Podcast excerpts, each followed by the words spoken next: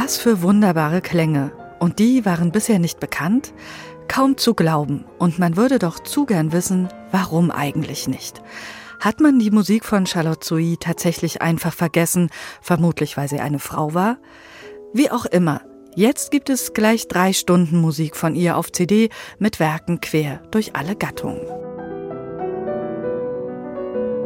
Charlotte Souilly schreibt neben Musik wie dieser Fantasie für Klavier zahlreiche Lieder, Kammermusik und auch symphonische Werke wie die sogenannten sentimentalen Geschichten. Vier Sätze, in denen sie wahre Klangwogen ausrollt.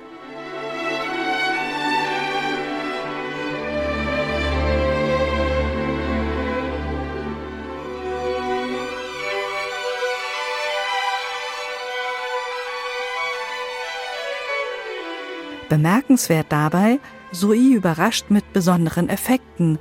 So nimmt sie beispielsweise zu einem so klangvollen Streichorchester noch einen ganzen Apparat an Schlaginstrumenten mit an Bord.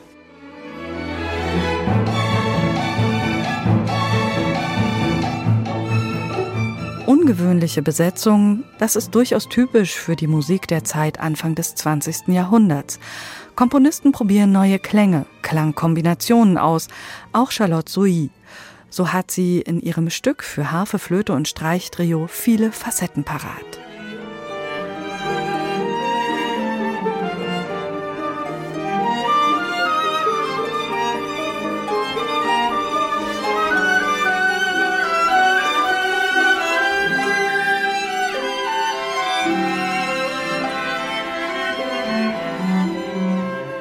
Wie ein Werk der Spätromantik dagegen klingt ihr Duo für Cello und Klavier.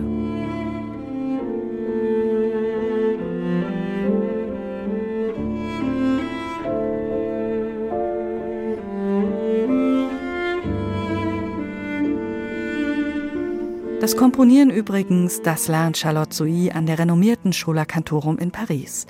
Neben dem Konservatoire ist das die Adresse zur damaligen Zeit für alle, die in Frankreich Musik professionell betreiben wollen. Die Musikerin lernt unter anderem bei Vincent Dandy, einem der führenden Komponisten um 1900.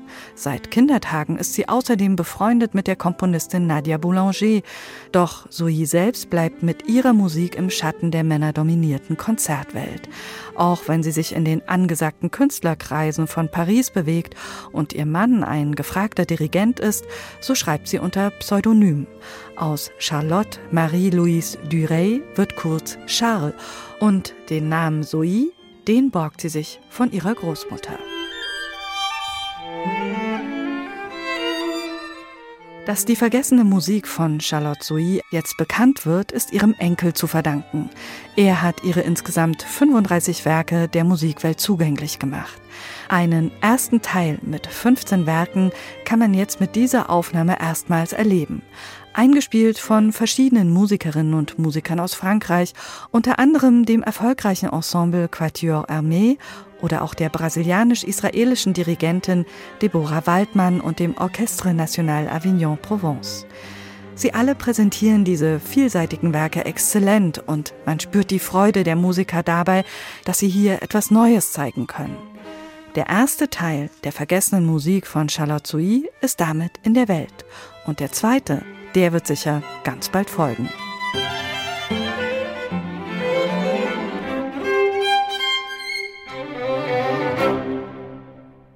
Neue CDs in HR2 Kultur. Weitere Rezensionen auf hr2.de